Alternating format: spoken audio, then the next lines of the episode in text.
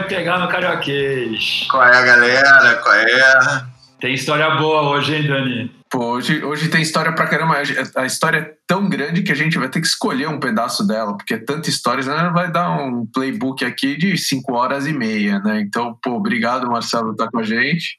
A gente vai contar rápido a história dele, é isso? Antes dele começar? A gente vai, a gente vai contar rápido, porque ele tem muita coisa para falar do agora, do momento. O cara é uma usina de ideias, então, meu, vambora, meu. Marcelo Salles.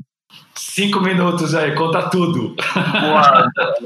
Primeiro, deixa eu só deixar, deixa eu só deixar claro que, que eu, eu tenho que chamar o Rigonete de mestre Rigonete, entendeu? Ah, para com Uma hierarquia aqui que tem que ser cumprida, entendeu? É... sabe, sabe, como ele é conhecido dentro da cela? Eu vou revelar, a gente nunca falou aqui no Playbook. Ele é conhecido lá como Mestre Yoda. Tem, tem, que ser respeitado as é. patentes, devidas patentes. Exatamente, nós somos todos padawans. É, ah, para sempre, ainda bem, né? É, temos que aprender. Mas, cara, ó, vamos falar de, de história, né? É muito difícil condensar mas são 20 anos de tech, né? Então, primeiro de tudo, eu, mais do que empreendedor brasileiro, empreendendo no Brasil, eu sou nerd, né? Eu sou um nerd de carteirinha, isso é uma coisa extremamente pública. Eu amo tecnologia, sempre amei, desde criança.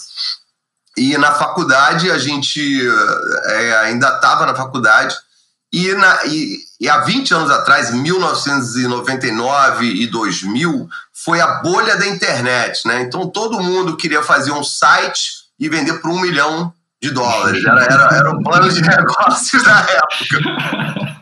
Pô, boa ideia. Cara, isso não, isso não faz sentido. Isso, a, a, conta é, não fecha. Já tem muita gente fazendo site. Olha que loucura. Há, há 20 anos atrás a gente falava, já tem muita gente fazendo site.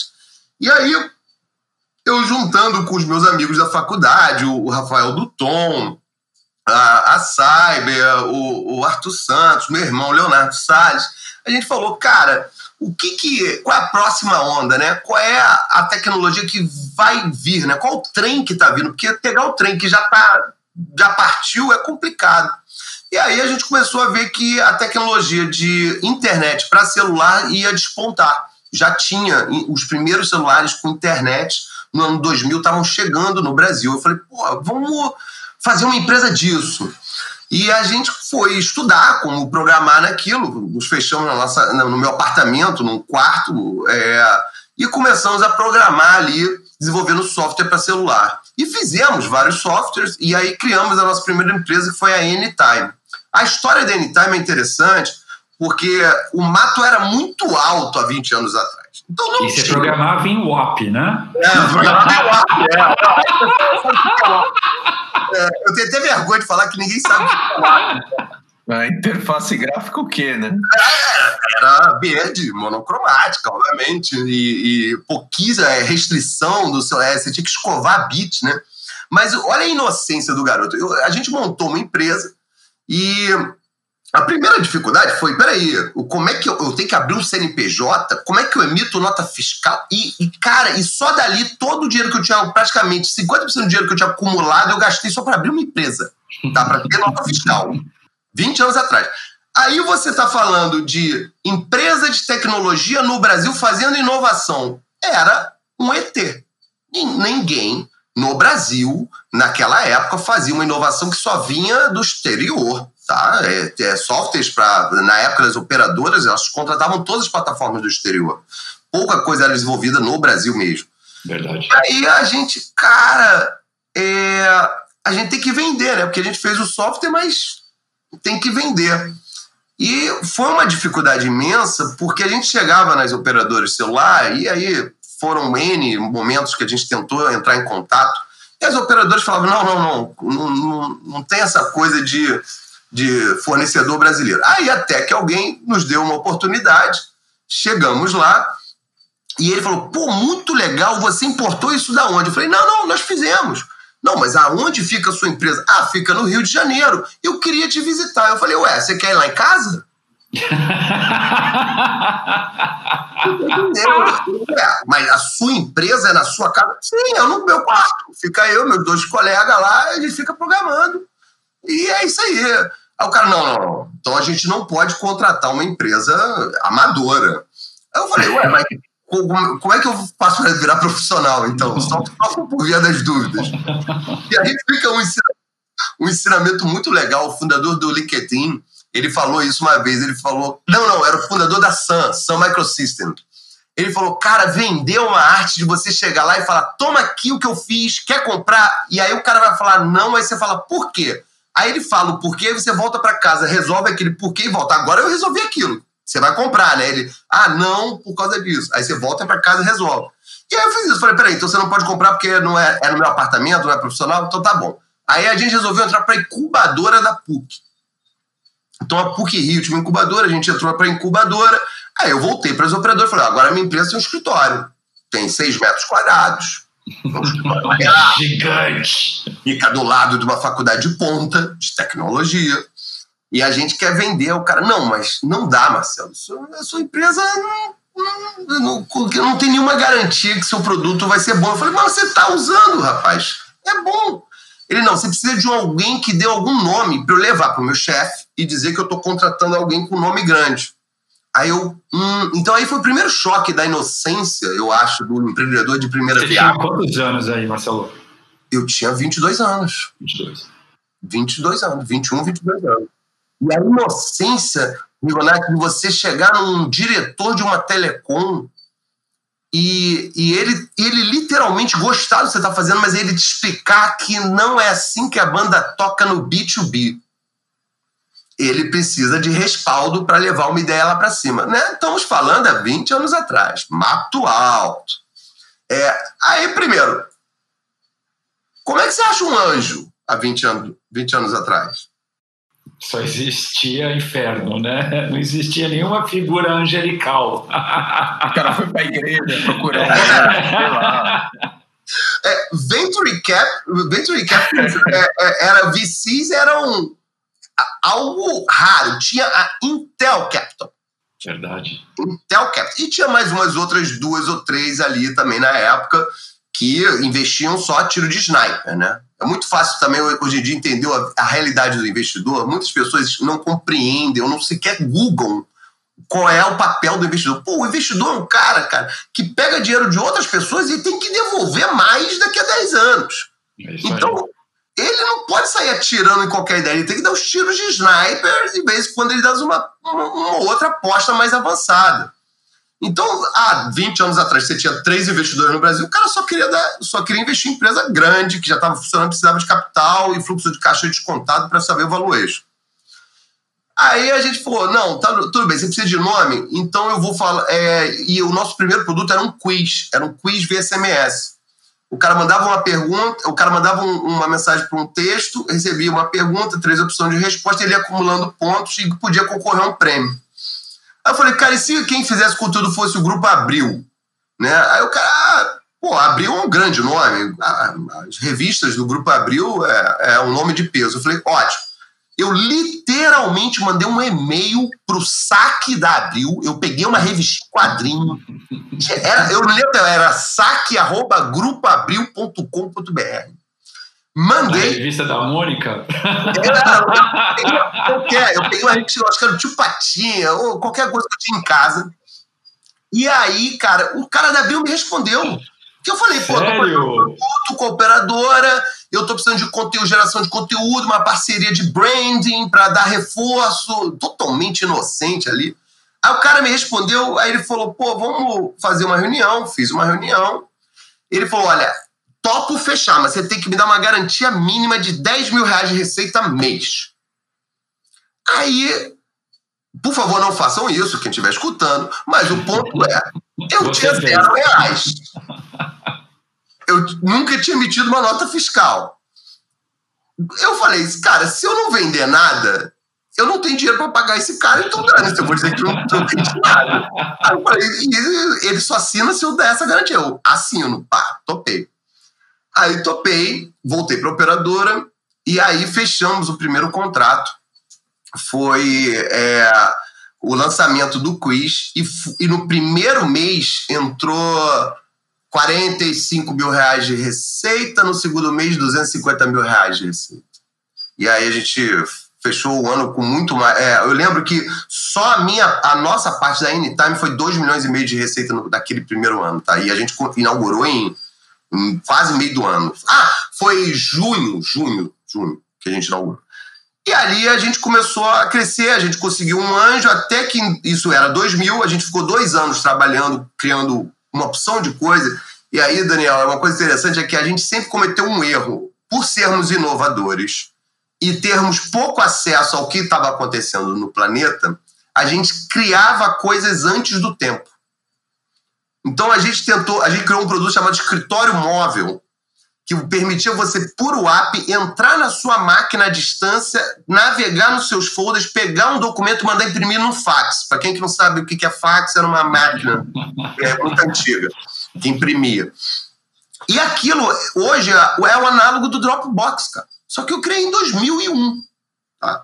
Timing é tudo, né? Errei 10 anos. Errei 10 anos. Mas, Marcelo, indo um pouco para frente na história, é, Anytime cresceu, você virou empreendedor em Endeavor.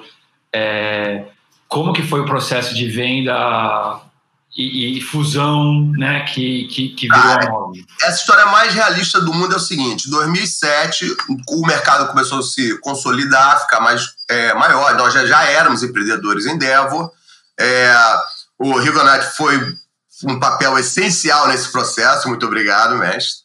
E nós fomos de 0 a 8 milhões de faturamento organicamente. Tá? Organicamente. Crescendo na, na, na, na raça. Na raça. E é, os meus competidores, eu lembro que eu dei um lucro líquido em 2007 de um milhão de reais. E aí eu lembro que veio meu analista financeiro, porque eu não tinha CFO, não sabia o que era CFO. Ele falou assim: Ah, o que você vai fazer com esse lucro? Vai distribuir? Eu falei: Distribuir não, vou contratar mais developer. Tem dinheiro? Ele tem, contrata mais gente. Entendeu? Vamos, vamos crescer.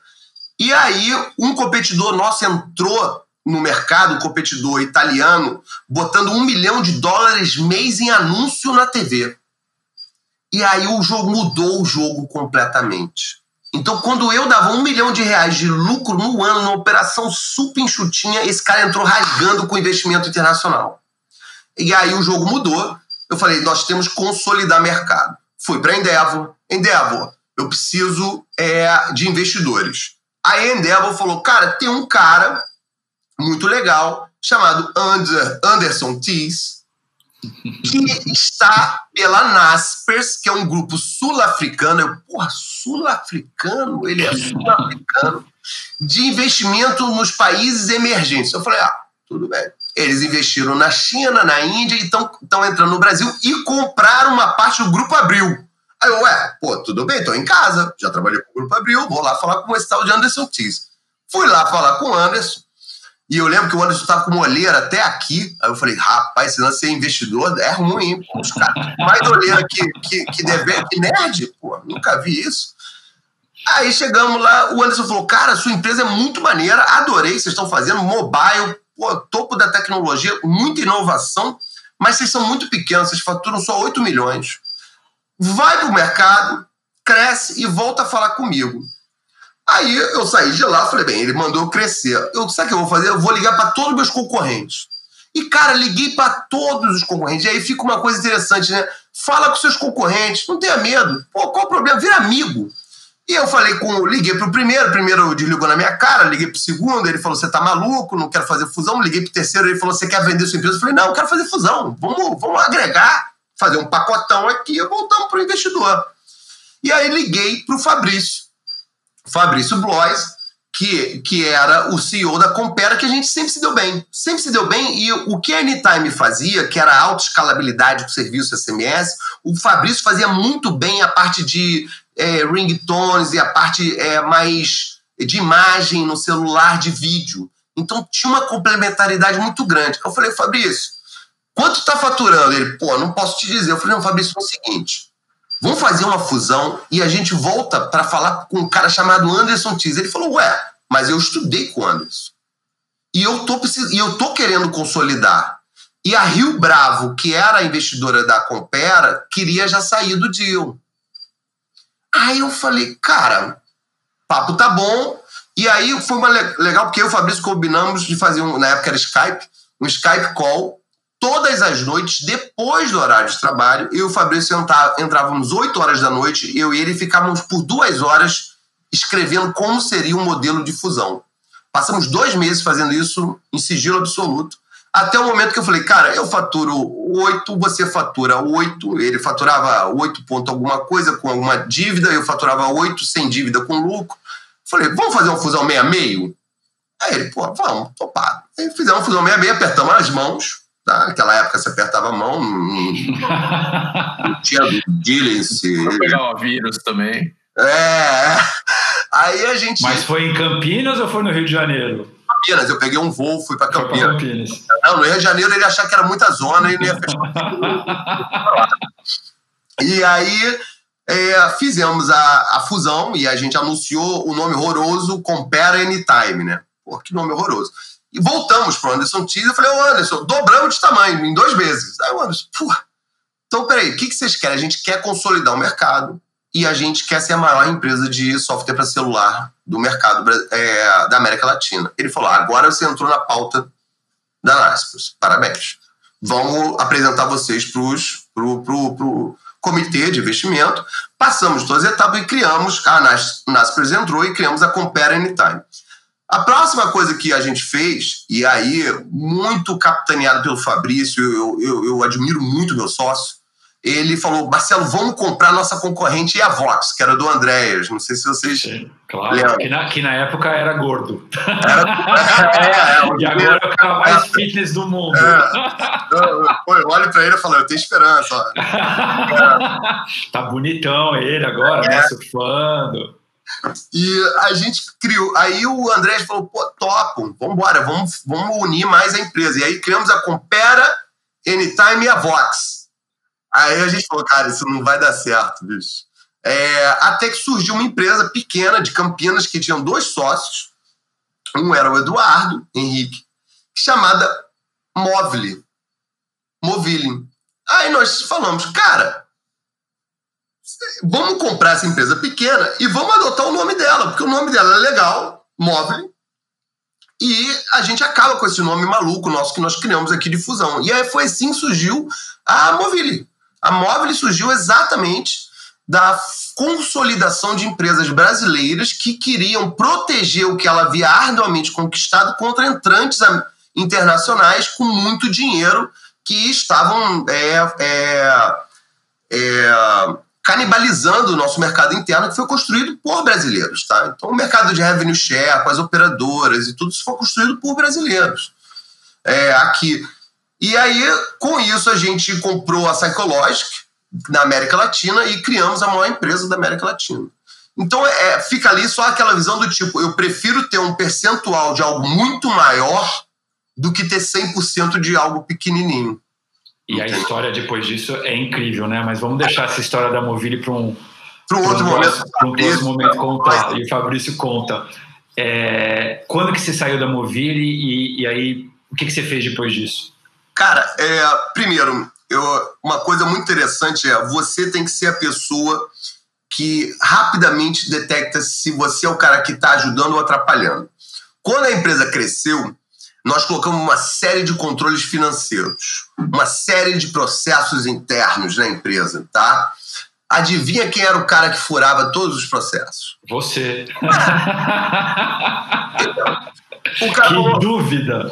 Eu falava, preciso comprar um servidor. Ele, não, leva três meses, vamos fazer uma RFP de fornecedor e servidor. Eu falei, já comprei. Tá aqui o reembolso de 100 mil, 100 mil reais no cartão de crédito. e aí, é, eu, eu achei que, primeiro, a gente já tinha um time bom, a gente estava sendo bem gerido, e eu comecei a ter uma vontade de ajudar pessoas como eu.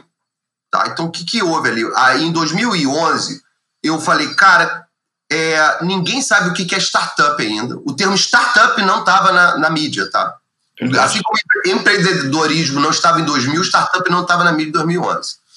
2010, 2011. E eu conheci vários, é, várias pessoas brilhantes no Silicon Valley, e entre elas eu conheci o modelo do iCombinator. Que era uma aceleradora, é, até hoje é uma referência mundial de acelerador de startups. Foi que criou Dropbox, Airbnb, é, é, é, Twitch, várias outras é, é, em grandes empresas. E aí eu falei, cara, eu quero sair da operação, porque eu acho que eu não estou mais ajudando. Eu, eu, sou do conselho. No conselho, eu acho que eu ajudo muito até hoje. Sou do conselho até hoje, tá? Sou um dos maiores acionistas, é, é, sento no conselho até hoje. A gente discute é, sempre as macro estratégias do grupo. E eu queria montar uma aceleradora. Então pedi licença ah, para o conselho, falei, olha, eu, eu vou montar e continuo atuando aqui, mas vou, eu vou deixar de atrapalhar tá? É, porque o, o, empreendedor ele não é um bicho bem treinado, né? Então não adianta tu deixar tentar enquadrar o empreendedor é complicado, entendeu? E aí você fica triste, reparou? É que não você pega um leão, bota numa jaula, fica aquele leão gordo, triste, entendeu? Você salta, joga ele na savana, ele corre, ele vai atrás das zebras, ele vai caçar e tipo de coisa. Faz bastante estrago, mas vive. É. e aí eu falei, cara, deixa é, deixa eu, eu ajudar os nerds. E aí a gente resolveu montar uma aceleradora no Brasil Internacional, chamada 21212, 21 Rio de Janeiro, 20, é, 212 Nova York, tínhamos um escritório no Rio e outro em Nova York. É, me uni a sócios do Silicon Valley, então tive uma, um imenso prazer de, de, de é, conviver, de ficar no Vale vários e várias é, temporadas. Tivemos escritório cinco anos em Nova York também. E a, a, o lance da 21 era dar para o empreendedor brasileiro o que, na verdade, faltou muito para mim. Então, que era uma mentoria estratégica, que era acesso a investidor. Então, já tinham se passado 11 anos, 11 anos aí, a gente já conhecia a maioria dos investidores que estavam atuantes. Foi um ano de boom de VCs, né, Edson? A gente teve a, Mona X, teve a Casa, teve a Redpoint surgindo no Brasil, é, é, cada uma captando um fundo, seus primeiros fundos interessantíssimos. É, o Brasil estava na capa da, da Time, né? Então, como um potencial. Voando, The Economist. É, e, e, é The Economist. É, e, e aí eu inaugurei a 21212 e aí foram é, quatro anos de muito trabalho e nós investimos em 56 empresas tá? nesse período. Então eu montei um fundo, eu, sou, eu tenho dois fundos em Delaware, em que a gente usava esse fundo como seed capital. Então era acesso a seed money, que é para o cara comer, né? Então, é, pagar, abrir o CNPJ. Né? É, era acesso a legal, ter advogado para cuidar do, do, do, dia a dia do cara, é, para proteger contra contratos leoninos de, de, de, de anjo maluco, entendeu? Que é, a gente. que naquela época tinha muito, né? Oh, a gente comprou muita briga boa naquela época. Eu não, eu boto 50 mil da sua empresa por 51%. É. Brodagem não. pura. É, vai embora. Né? Então, tipo, eu quero cláusula antidiluição para todos os aportes entre hoje e o final do CNPJ. A gente não. É, a gente é, também tinha um, um, a Cyber com uma mentora é, de tecnologia das startups. Porque às vezes a startup é uma, um empreendedor bom de negócio, com um cara bom de tech, mas ele, às vezes não tem conhecimento interno para você criar uma estrutura escalável. E aí o cara morria na hora que ele ia escalar. E a gente estruturou também toda a parte de assessoria de imprensa, de demodê, de apresentar para os investidores, de fechar os deals, e acompanhar KPI, OKR, é, é, prática de gestão mínima que o empreendedor não tinha. E aí eu estou te dizendo com, com toda franqueza, a gente entrevistou mais 6 mil empresas para entrar na, na, aceleradora. Tá? Das 6 mil, 5 mil, nove, é, e sei lá, 99% delas nunca tinha ouvido falar em nenhuma prática de gestão empresarial. Né? Porque parece que a única coisa que não ensinam na, é, na, na, escola é como pagar seus impostos, quais leis regem sua vida e como gerir uma empresa. Né? Nunca ensinaram isso em nenhuma escola. E aí a gente acelerou várias empresas, uma delas é a Maximilias, que, que é, é, bem conhecida pelo pessoal, e a gente tem empresas de medicina. Agora, então, pô, a, Me, a Memed, que é de, de prescrição médica à distância, está decolando. Pô, a PebMed também, que é um app para médicos, está decolando muito. A gente vendeu a Zero Paper para Intuit. E aí, em 2015, a, a gente, o Brasil começou a enfrentar uma recessão muito grande econômica. É, fica aí uma coisa interessante. Eu, eu, como nerd, eu não estudo só tecnologia, eu gosto de estudar muito macroeconomia, muito, muito, muito. Eu acho que o mundo todo está conectado. E é, uma coisa importante foi aprender a qual tabuleiro você está jogando e qual jogo você está tentando jogar nele.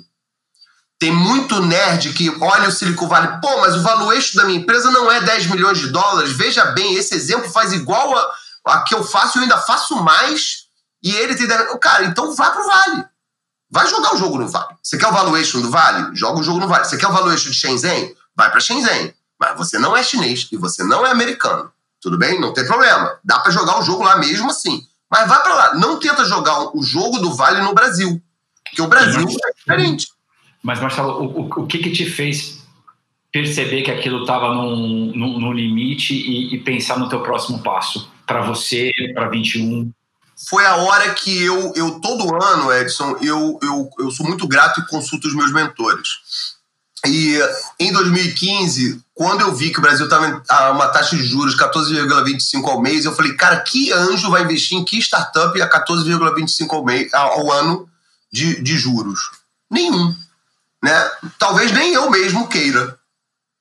Porque eu acho que é, os VCs vão entrar num. E estava na transição de fundo de VC. Sabe quando o cara tem o primeiro fundo e, é vai abrir o segundo, e aí ele tenta captar o segundo e o Brasil tá ruim. Uh, o Cristo Redentor já tava caindo lá na E aí eu falei, isso vai dar ruim. Isso vai ter uma seca de dois a três anos e VCs, num período da seca, dão tiro de sniper. Ou seja, eles passam a ter um critério mais elevado para ter uma escolha e o VC pode se dar o luxo de esperar um, dois anos e esperar quem vai ganhar.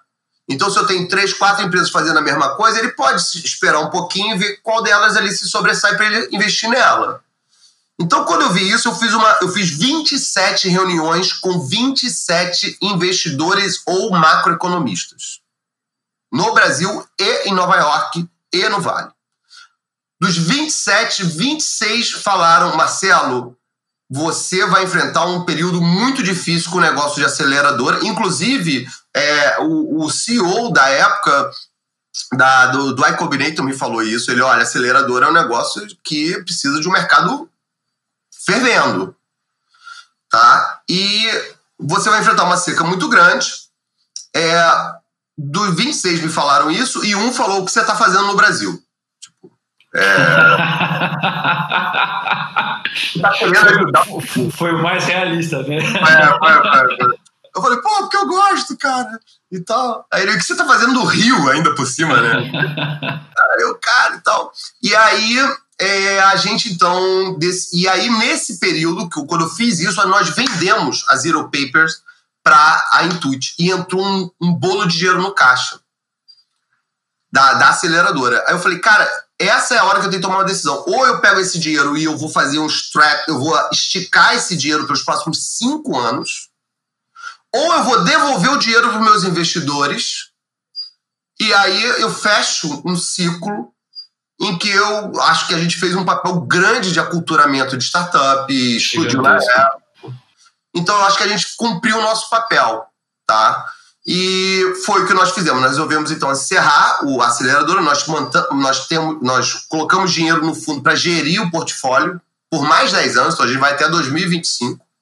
Tá? É, e devolvemos 20 vezes para os investidores. Ou seja, a venture capital no Brasil dá dinheiro. Dá, dá, dá, dá. Dá, dá e, e, se tudo acontecer bem com coisas que obviamente eu não posso mencionar agora, nós vamos, nós vamos romper essa barreira do diretor. Fica calmo. Fica calmo. Legal. E aí, Legal. o que que acontece? É, nesse período de 2015, então, eu resolvi tirar um ano sabático. Né? E aí, Daniel Edson, o que, que o, o nerd faz no ano sabático? Programa. é as férias, né? É. E estuda. Pô, eu passei 15 anos trabalhando sete dias de semana. Eu falei, cara, eu vou estudar, eu vou, é, eu vou, vou estudar o que eu quiser. Obviamente, você não consegue estudar no Rio de Janeiro, porque no Rio de Janeiro te pedem para tomar chopp de segunda a segunda. Então, eu saí, resolvi sair do Brasil e fui morar na Europa. tá? É, é, eu fui morar em Amsterdã e tem um motivo grande de eu ter ido morar em Amsterdã. O, o, o headquarter da Naspers era em Amsterdã. Eu falei, cara, se eu vou tirar um ano sabático e eu vou estudar, eu vou ficar pelo menos perto do chefão, entendeu? Vou ficar perto dele ali que eu posso é, é, desenvolver uma proximidade única. E eu me mudei para a Europa. Eu, antes antes para me mudar para a Europa, eu fui, eu fui, fiquei duas semanas em cada cidade que eu, eu descobri aonde eu queria morar. E eu fui sozinho, só para vocês entenderem. Então, fui sozinho, pá, pá, pá, pá, pá, me mudei. E aí lá eu comecei, eu li um livro muito interessante que era Bold, que é o livro do, dos fundadores, é, que é um, do, um, dos fundadores da Singularity University. Sim. Coincidentemente, a Eleanor, que é uma professora da Singularity, se mudou para lá e a gente começou a trocar muita ideia. A gente, a gente se conheceu num, num, num, num congresso e a gente começou a conviver juntos lá.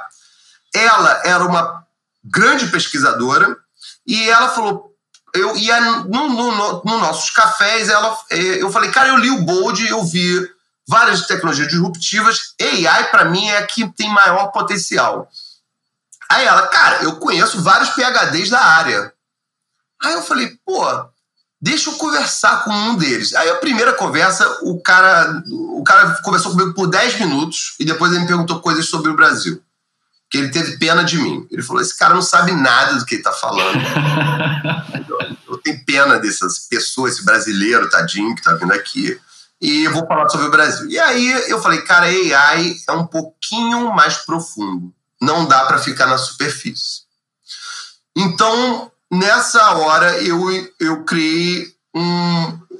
Eu entrei numa jornada e aí, sendo totalmente transparente, foram 10 horas por dia de estudo durante dois anos. Tá? E isso seis dias na semana, no mínimo. Então, aquela coisa tipo, ah, vou ficar andando de bike lá em Amsterdã, não, não existiu para mim. Tá? Eu fiquei imerso mesmo. É, e eu comecei primeiro online, tudo, tudo online, toda a minha trajetória foi gratuita online. Tá? Comecei estudando online. Isso é incrível, né? Voltei a programar Python. É, não, cara, hoje em dia é tudo. tudo é bizarramente lindo isso. É, é, você é eu comecei pelo YouTube, tá? O que, que é AI? YouTube. Comecei a entender que tem diferença entre machine learning e deep learning. Fui para é, estudar Python. Aprendi Python, que eu já programava, então foi é, tipo andar de bicicleta. Dali comecei a entrar no GitHub, pegando códigos e rodando na minha máquina, até o momento que você começa a ler papers. E aí você começa, a, depois de ler 300 papers, você começa a entender como ler paper, tá? Não tem isso. É um pouco da...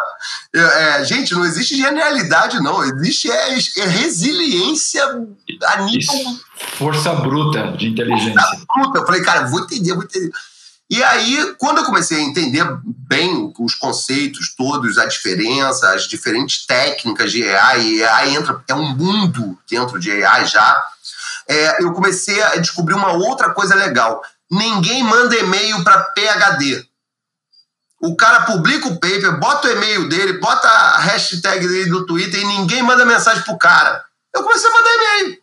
Falei, cara, ali teu paper, queria tirar dúvida. O cara, pô, Finalmente alguém. Você da onde? Eu falei, não, eu, eu, estou em Amsterdã. Aí ele, ah, então fala. Se eu falasse que eu era do Brasil. e aí, cara, eu comecei a pegar avião e, e literalmente encontrar as pessoas. Quem era da Europa era muito fácil. Tá? Então ali eu conheci vários, conheci vários. Nesse período, eu, eu resolvi, cara, o que está acontecendo na China? Vamos dar uma olhada na China. E 2016, é importante mencionar que foi a ruptura do Deep Learning, foi aonde a gente superou Sim. a performance humana em vários quesitos. E aí na China eu comecei a ver, principalmente Shenzhen, a aplicabilidade de AI na China já estava em grande volume. O cara ah, tem reconhecimento facial, tem reconhecimento de placa de carro, tem reconhecimento de texto, tem é, reconhecimento de voz. Aí eu falei, cara, isso aqui é muito legal. O que está fazendo nos Estados Unidos? Peguei e fui para os Estados Unidos. Cara, quem está trabalhando aqui com, com AI, bam, bam, bam, bam, bam, conheci um, um, um, blogueiro chamado Adrian, que ó, tem Pi Image Search, que é o blog dele, é sensacional. Comecei a trocar ideia. muito na cara de pau, mandando tweet o cara e, e e-mail. E o cara, cara, que, que maneira. Eu falei, olha, eu sou empreendedor e eu tô gostando desse assunto. E AI é uma coisa que você precisa de dados, dados locais. E você precisa de pesquisa. Então, é a junção da pesquisa aplicada com o mercado local. Você tem uma barreira de entrada que são dados locais. Ninguém faz um, um interpretador de voz em português sem testar com base de dados é, é local. local. E aí foi o momento que eu falei, cara, vou, vou montar. Não, aí eu mandei eco pro Brasil, do tipo, pessoal, quem aqui está trabalhando com AI? Não ouvi nada. Até que um cara da academia, da UFG, falou: Olha, eu tenho uma, um, cinco alunos que a gente está pesquisando isso que você falou aí. Eu falei, porra, do caramba. É, eu falei, eu queria bancar bolsa. Como é que é? Eu falei, peraí, como é que é ser aluno aí? Porque eu não, eu não fiz mestrado, eu não fiz doutorado. Né? É, e eu já estava, nessa hora, tá, pessoal, eu já estava num grupo de 200 pesquisadores mundiais ali. Eu tocava o terror todo dia no grupo do WhatsApp dos caras. Tá? Tipo, quem tem tutorial, que tem. Tá, e eu já estava fazendo reconhecimento facial. Tem um vídeo de 2015 eu abrindo a porta da minha casa com reconhecimento facial. Eu já estava eu já tava criando produtos, protótipos. E aí eu falei com, com, com, com esse pesquisador e eu, ele falou: olha, o aluno de mestrado no Brasil recebe 1.700, posso errar nos números, tá? mas acho que é isso. E ele não pode trabalhar. E o de doutorado recebe 2.500 e ele não pode trabalhar. Eu não sei se os valores são isso, um pouco mais, um pouco menos. Aí eu falei, cara, 1.700 o cara fazer mestrado em AI? Que absurdo! E aí eu falei, cara, e se eu doar bolsas? O cara, como assim doar bolsas? É, eu te dou um problema real, vocês pesquisam em cima desse problema real, publicam a sua tese, mas eu complemento com uma bolsa de estudo. Aí o cara, pô, peraí, isso é sensacional. Eu falei, ótimo. Então eu comecei a ser um, um provedor de bolsas de estudos na área de inteligência artificial no Brasil, porque eu vi rapidamente que os chineses estavam resolvendo problemas dos chineses, os americanos estavam resolvendo problemas dos americanos e o Brasil iria ficar para trás. E quais e são os problemas brasileiros que têm que ser resolvidos por AI? Todos. e, e, o brasileiro tem que aprender a resolver seus próprios problemas sozinhos. Entendeu? Então, esse é um outro ponto. A gente no Brasil, a gente tinha que aprender a resolver o nosso próprio problema sozinho. Exemplo, é, por, como é que eu resolvo previsão de estoque, previsão de venda? Qual mídia investir que vai me dar o melhor retorno? Como é que eu faço o controle inteligente e gestão de frota? Como é que eu faço controle logístico de uma forma otimizada? Acabou que as empresas todas queriam isso. Quando eu falava com os CEOs, meus amigos, falavam, cara, você está fazendo isso? Não, eu adoraria, Marcelo, mas aí eu tenho que comprar lá do, do americano, ou eu vou comprar do chinês. Eu falei, não, porque não vai funcionar. Não vai funcionar. Mas, Marcelo, deixa eu te perguntar uma coisa. Nesse momento, você fomentou essa comunidade, né, com, o teu programa de bolsas, né? É, ou seja, você estimulou um negócio que, enfim, praticamente não existia no Brasil. É, como é que você conseguiu capturar isso como valor para o que você depois veio a construir como, com, com a Cyberlabs? Como, como você garantiu o lock-in disso? Eu, eu já estava sentindo aquela coceira de voltar a empreender. Tá? Então, acho que o meu período de aceleradora foi muito legal. Ser investidor é muito maneiro. Edson, eu sei disso. Mas no final do dia eu senti uma falta de vender algo, criar algo, entendeu? Ter algo na minha mão que eu fiz, sabe? Eu senti essa falta. E aí eu falei, cara, eu vou montar uma empresa de AI no Brasil e eu vou montar uma empresa que vai trazer o estado da arte para as empresas brasileiras. Para eu fazer isso, primeira regra, não vou errar meu time dessa vez. Então, abrir uma empresa de AI grande no Brasil em 2015 e 2016, ninguém ia olhar para mim, ninguém ia ouvir, iam falar que eu estava maluco. Então, eu falei, calma, deixa eu ficar em silêncio. Segundo, eu vou ter que ter mentes que são alunos de mestrados e doutorados tentando, trabalhando comigo para desenvolver um produto para o mercado. Então, se eu não falar a linguagem desses caras, eu não vou conseguir esses caras. Porque o aluno de doutorado, a última coisa que ele quer é achar que ele vai fazer um software para e ter que ficar respondendo a você o dia inteiro. Ele quer pesquisar. Ele quer fazer uma pesquisa. Se for aplicada, ele se sente orgulhoso. Então eu falei, eu vou desenvolver a comunidade com os pesquisadores. E aí eu comecei a construir um grupo de engenheiros de software no Brasil, ou seja, os grandes nerds que têm experiência em fazer produtos de alta escalabilidade. E eu fiz, eu comecei a construir essas duas comunidades, AI e equipe tech. AI e equipe tech de altíssima é, é, potencial escalabilidade.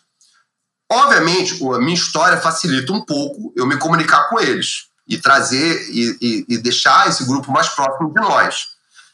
E aí eu falei, cara, eu quero montar uma empresa diferente. Então eu quero pegar tudo que a gente aprendeu e eu quero utilizar na construção dessa empresa. E começa com uma nova gestão. Então a minha visão foi, cara, primeiro, a nova geração, ela quer trabalhar em algo que tem um porquê, que tem um objetivo. Tá? Então, o, o, objetivo macro é: vamos trazer o estado da arte para as empresas brasileiras. Vamos fazer os brasileiros resolverem seus próprios problemas. Isso já é um mote. O segundo é: vamos criar uma empresa transparente. Transparência sem consequência. Esse é o, esse é o lema número um da, da Cyberlabs. Tá? Transparência sem consequência. Terceiro, vamos fazer uma empresa entendendo as três coisas. Você precisa de gente boa, tá? Você precisa de uma visão clara de como, o que, que você vai fazer. Você não pode ser uma empresa de serviço, né? Você não escala. Então você tem qual produto, qual problema macro você vai resolver. E vamos ter dinheiro. Porque se você vai resolver um problema macro, não me diz que você precisa de um milhão para resolver. Você precisa de dezenas de milhões para resolver. Que o problema é macro. E aí eu voltei para o Brasil em 2017 e eu fiquei de 2017 a 2019 em stealth mode. Ninguém sabia da existência da Cyberlabs, tirando alguns colegas. E nesse, nesse período a gente pegou aeroporto, pegamos é, setor logístico a, é, portuário, pegamos setor logístico de delivery, nós pegamos vários serviços para aprender e ter proficiência em criar problemas complexos. E nós começamos a desenvolver uma rede de reconhecimento facial treinada por faces brasileiras. E se você pegar uma rede de reconhecimento facial ou de voz de chinês e aplicar aqui. Não funciona. Não funciona. Se você pegar de americano e aplicar aqui, não funciona. Então era necessário treinar com faces brasileiras. E aí a gente começou a ter grandes PHDs com, com tese deles de defesa acompanhando o desenvolvimento de um software nosso, junto. Então era o time de pesquisa aplicado junto com o time de engenharia. Enquanto o time de engenharia estava preocupado em alta escalabilidade, botar tudo na Amazon, Google Cloud, fazer um app bonitinho que funcione em tempo real com o menor milissegundo possível do planeta, é, cerca de GPS o cacete, o time de pesquisa estava aplicado de ter o melhor índice do planeta no que ele estava fazendo. Resultado disso, em 2019 a gente anunciou a Cyberlabs com os três pilares: uma gestão moderna, e aí gestão moderna, pessoal, é, eu falei, primeiro, transparência. Segundo, se, se você está fazendo uma empresa do futuro, para de usar coisas do passado. Tá? Então, agora, nesse período que a gente vive, é, Daniel, é, a gente, mais do que provou que eu acho que a gente estava no caminho certo. Pô, a empresa inteira ela teve uma migração é, em que a gente, quando saiu do, do físico, que a gente tem um prédio no Rio de Janeiro, tá? um, um prédio inteiro de quatro andares, que é o centro, o prédio fala com você em todo lugar que você puder andar, ele te reconhece. é, é, é, o prédio, é um prédio que eu demonstro o que há do estado da arte. Tanto que a maioria das pessoas que visitam o prédio não acreditam. Lá, literalmente, se você pisar no pátio interno do prédio, sai um drone autônomo voando e te acompanha. Literalmente. Então, esse é o nível do que a gente tem hoje já de tecnologia dentro do país. É, tudo feito por brasileiros. Segundo, você pega é, a empresa fazendo inovação, mas você tem que aculturar o time que você, aquela inovação tem que virar produto, tem que virar receita, tem que virar dinheiro e você tem que ter essa cadeia muito clara para todo mundo. Então a gente é, instaurou alguns mantras. Transparência, cultura horizontal. Parou de chefe. Eu tenho ódio da palavra head, hein, Edson? Ah, eu vou contratar um head. Puta, não, você vai contratar um cara do gerúndio. O head geralmente é o cara do gerúndio. Não, eu estou fazendo, acompanhando, é, é, verificando. Pô, o programador não gosta disso, né? head. Então você tem uma cultura horizontal, você dá autonomia para as pessoas e você confia em todos como regra primária. Olha, bem-vindo a Cyberlabs. Você vai fazer isso aqui, você foi contratado para fazer, sei lá, front-end.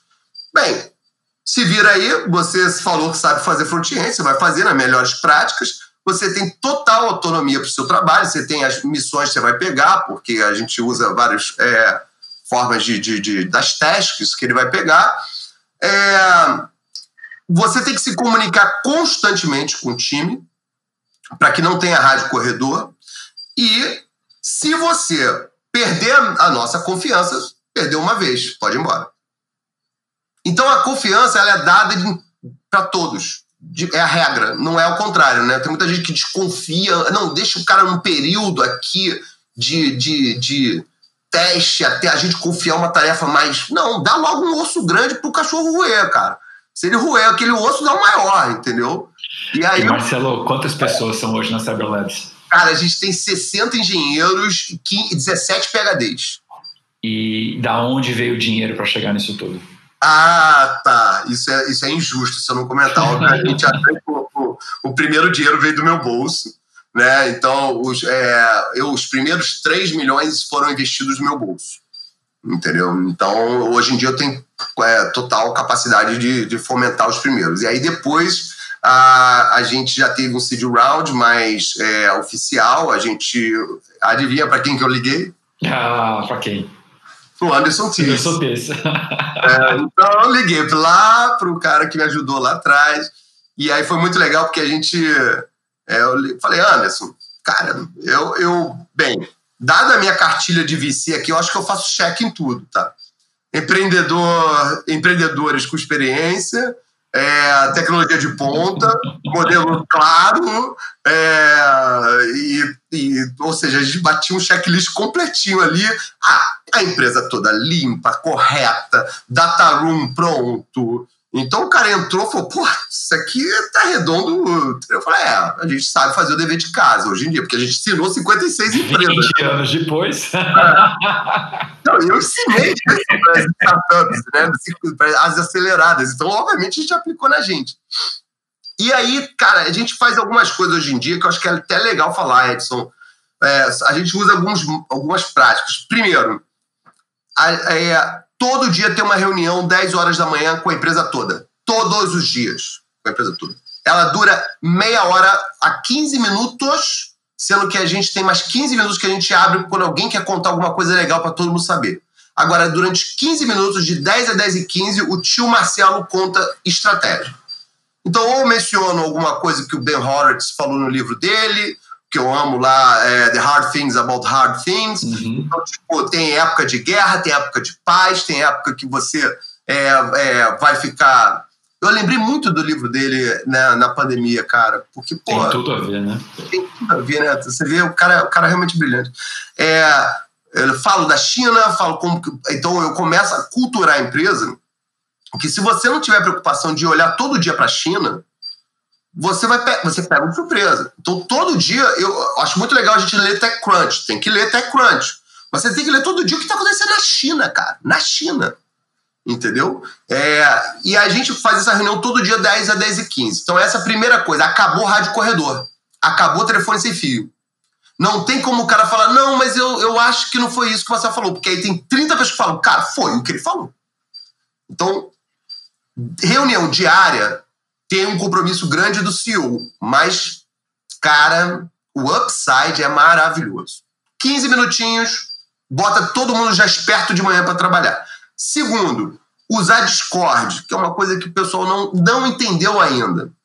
Gente, a virtualização do escritório chegou. O Discord, as pessoas, ah, eu uso Slack, ah, eu uso. Me desculpa, você está atrasado. O Discord. Slack no lixo. Pô, cara, vocês estão. Eh, quem está usando ferramenta que foi criada em 2010? Você está adiantando ping-pong, Marcelo. Vamos parar. É, É porque a gente tem que falar, cara, é o seguinte: você tem que modernizar a gestão, entendeu? A gestão de uma empresa do futuro tem que ser, você tem que parar e falar assim: hum, isso aqui vai ser usado em 2030? Se não vai ser usado, não usa, cara. Porque você não vai atrair o talento que vai querer trabalhar na sua empresa. Então, é, outro dia alguém foi fazer uma entrevista. Não, eu, eu já fiz muita campanha de e-mail marketing. Eu falei, eu não quero, você está fora. Não quero, não quero ninguém que faz e-mail marketing. Eu, eu, tenho ódio de receber e-mail marketing. Então, é, então o que, que acontece? A gente hoje em dia, eu acho que a gente tem transparência, a gente tem a questão da estrutura, é, eliminar o maior problema que é a comunicação interna, então a gente eliminou com alinhamento todos os dias. A gente usa a questão é, de, de, virtualização do escritório também, que é uma coisa que deixa todo mundo sempre conectado e resolve tudo imediatamente. A gente aplica AI não só no produto, que essa é outra sacada. Eu tenho que aplicar AI no marketing. Eu tenho que aplicar AI no meu ciclo de vendas. Então, literalmente, minha equipe de venda agora tem que anotar assim: entrei em contato com a empresa, respondeu dois dias depois, marquei reunião, respondeu uma semana depois, agendei o POC, levou 25 dias úteis para o POC ser instalado. Me deu feedback do POC que queria o contrato final depois de 10 dias úteis. Aí ele anota, essa é a jornada. Então, esse, esse, essa jornada, somada com vários clientes, cria o erro médio. O meu objetivo a cada mês é diminuir o erro o médio. Erro médio. Sensacional. Usando ciência. Então, a gente entrou na época do dado, da ciência dos dados. E ela tem que ser usada para tudo. Você, como investidor, tem que usar ciência. É Investir nessa empresa com essas características, com essas features nesse mercado nesse ano. A concorrente estava isso. O que, que aconteceu? Quanto me deu 10, 10 anos depois? Daqui a 10 anos você já vai gerar uma máquina muito melhor. É isso aí. É isso aí. O, o, a inteligência artificial ela vem para provar que contra dados não há argumentos. In God we trust. All others bring data. Deixa eu só fazer um parênteses de uma coisa que eu fiz na Covid que eu gostaria de deixar talvez compartilhar. Tá? Primeira coisa, ninguém está em home office, senhoras e senhores. Isso é uma mentira. Como assim? Ninguém tem home office. Ninguém tem home, home office. Eu falo, galera, amanhã eu vou trabalhar de casa. Nego, uhul! Beleza. Todo mundo foi pego do nada, na maior pandemia mundial, nas suas casas, com as suas famílias, ainda tentando trabalhar para você. Essa é a realidade. Então você, como empresário, você tem que entender que você, sem pedir permissão, invadiu a casa das pessoas. Se você invadiu a casa das pessoas, você não pode mais se preocupar somente com o colaborador. Você tem que passar a se preocupar com a família das pessoas, com a casa das pessoas. E aí o que nós fizemos foi, na primeira semana de home office, logo no dia, no dia 11 de março, né? Todo mundo fechou o escritório, falei, não, saúde de vocês em primeiro lugar, todo mundo de home office. E aí teve aquela confusão, não sei se eu vou conseguir trabalhar, e os servidores, quem vai desligar, quem vai ligar, calma que ele vai dar jeito. O Fabrício sempre falava, né? Problemas sempre vão existir. Então para de ficar pensando muito e toca barco aí, porque vai existir. É, e aí todo mundo foi para home office. Primeira semana, nós mandamos máscaras, cinco, três máscaras para cada colaborador. Aí eu falei, cara, que maluquice. O cara tá em casa com a família dele. Pô, na segunda semana nós mandamos 100 máscaras descartáveis, 5 litros de álcool gel e 100 luvas descartáveis para cada família. Que legal. Aí o pai, que viu o filho chegar, pai, tem 100 luvas descartáveis para o senhor poder ficar mais seguro, falou: pô, peraí, quem mandou isso? Não, é a empresa que eu trabalho. Não, filho, então, desculpa, não vou mais te atrapalhar lá quando você estiver na frente do computador. o marido que ficava vendo TV falou: não, minha esposa está trabalhando agora e essa empresa cuida também de mim. O filho falou: porra, papai, entendeu? Vou, vou, vou. Se ganhou a família. Segundo, nós fizemos uma palestra para todas as famílias e cada colaborador apresentou o que fazia na empresa. Para todas as famílias juntas. E aí os pais que tiveram aquele orgulho do que o filho faz. Porque nenhum pai entende o que o filho nerd faz. Não dá para entender. O filho nerd fala outra linguagem né? Então o filho fala: Não, eu faço é, rebalanceamento de redes. O pai, pô, não sei o que é isso. Para mim é balançar uma rede normal, não é, é carga de rede de tráfego de internet, bilhões de terabytes por segundo. Então a, a gente consegue. É, a gente fez esses dois movimentos, a gente literalmente mandou as cadeiras do escritório para casa das pessoas. E aí eu instaurei quatro dias na semana de trabalho. Porque é uma coisa muito doida, Edson. Você já reparou que o único dia que você tinha para cuidar da sua vida pessoal era nos fins de semana? E aí você não tem um Você não tinha um dia. Eu não entendi. Quando a gente passou a fazer, quando a gente fez isso, eu falei, cara, realmente, por que, que a gente nunca pensou nisso? Ninguém tem dia útil para cuidar da vida pessoal. E, nessa, e as pessoas têm diferentes realidades, diferentes ansiedades, diferentes problemas. Então a gente passou a botar quatro dias úteis: segunda, terça, quarta e quinta. E esse dia é de altíssima produtividade. Sexta, cara, só se você for muito revolt que você vai trabalhar. Fala. Sexta noite é Shabat.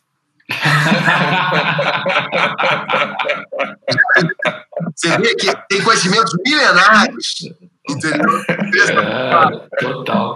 Então, nós passamos a ter quatro dias por semana. Nós, é, comunicação em tempo real, parar com essa coisa de e-mail não existe, mandou e-mail não existe, não existe. E-mail, e-mail, meu Deus do céu, se alguém fala te mandei e-mail, eu falei, pô, eu não leio mais e-mail entendeu?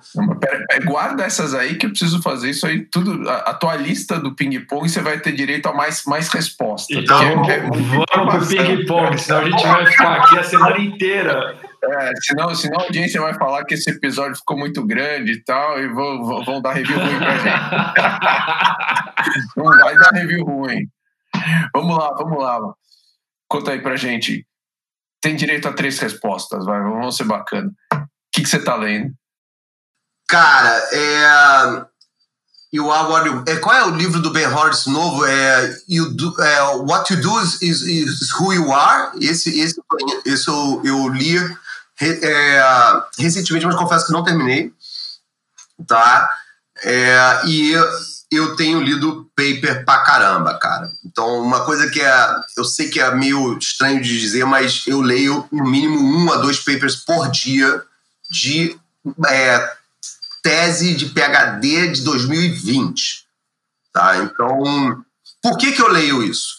Porque eu acho que o que está sendo aplicado, na, o que está sendo feito na pesquisa, eu consigo traduzir e o timing que isso vai poder ser usado na prática. Entendeu? E aí eu consigo me antecipar em anos, às vezes, o que, que eu tenho que desenvolver para cá.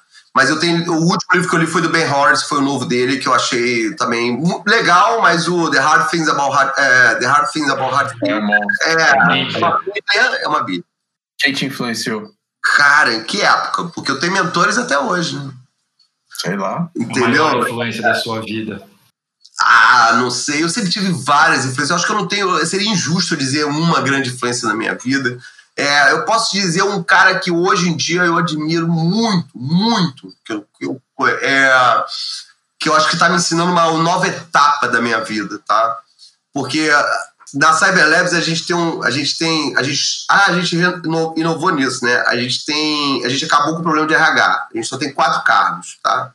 Você é Padawan, você é, é Jedi, você é mestre Jedi e tem um último cargo que você é um Titã. Tá? Eu sou mestre Jedi 4. Então, cada um tem Padawan 1, 2, 3, 4, Jedi 1, 2, 3, 4, Mestre Jedi 1, 2, 3, 4, e essas são as faixas salariais e é público o salário de todos. Todo mundo sabe quanto todo mundo ganha. E aí tem o Titã. Eu ainda não ascendi, eu ainda não tenho é, é, XP suficiente, é, ponto de experiência para ascender para o nível Titã. E um cara que eu tenho aprendido muito ultimamente é o Fersen. Legal. Da GP. É, realmente é uma pessoa que tem me demonstrado como ter uma visão mais macro ainda de como o mundo funciona e como o seu negócio está relacionado com o mundo. Poderia de, mencionar isso. É uma Mas experiência bacana essa, essa dupla. Gostei, cara. Pegar o Fersen com você. Vai dar coisa boa isso.